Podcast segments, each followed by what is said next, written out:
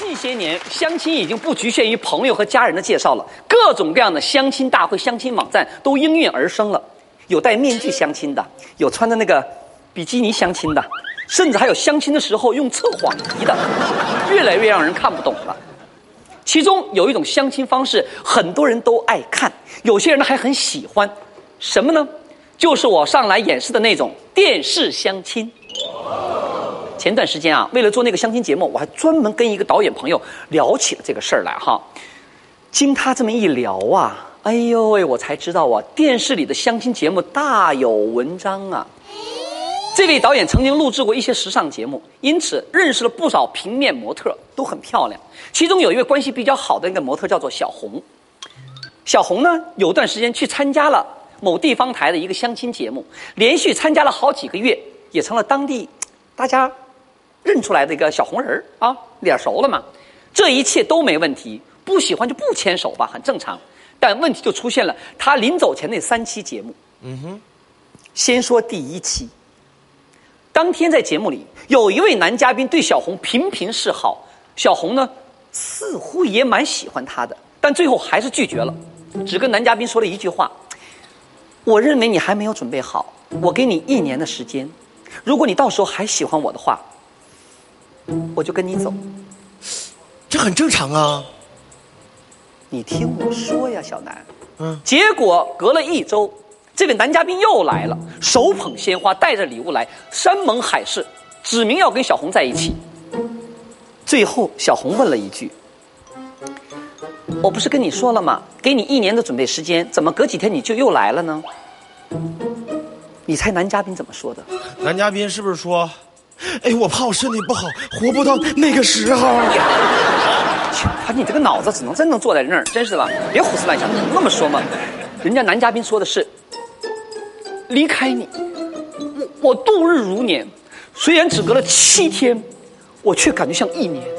你看，哎呀，说的我鸡皮疙瘩都起来了。这这小骗子！哎呦，我的妈呀！现场的所有女观众都听得泪崩了。然而，就在所有人无比期盼的时候，小红却仍然没有牵手男嘉宾，说：“你要是再来一次的话，我才跟你走。”作。我这导演朋友看了那两期节目以后，觉得莫名其妙的，因为他知道小红这个女孩挺好的，私下里啊也不是那种很作的女生，怎么会在现场这么刁难这个男嘉宾呢？啊，提出各种要求呢？后来他碰到小红的时候，还特意问了，他说：“哎。”那个男孩子其实挺不错的啊，你为什么不试试做从朋友做起嘛，对吧？小红想了半天，才跟他说了实话。原来，这个男嘉宾就是她的男朋友。怎么回事呢？原来小红刚刚参加这个相亲节目的时候啊，确实是单身。这个男嘉宾呢，也只是这个节目组里边一个工作人员。没想到一来二去，两个人就好上了，确定了恋爱关系。于是小红呢就跟编导组提出，我现在已经找到了我的真爱，我不能再继续在这个节目里待着了。挺实在的一个女孩没想到编导拉住小红说：“哎呀，索性让你的男朋友一起来参加这个节目吧啊，就让他把你从节目中带走，也算是爱情的见证嘛。”小红一想哈，啊，跟男朋友商量一下就答应了。但没想到的是，为了让节目跌宕起伏，导演竟设计了剧情一定要一波三折。第一次要拒绝。啊！打造出小红冰雪美女不可侵犯的美感。第二次要表现犹豫，让观众浮想联翩。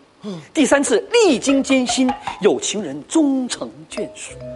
妈呀！这导演是写电影剧本的吧？这还不算什么呢。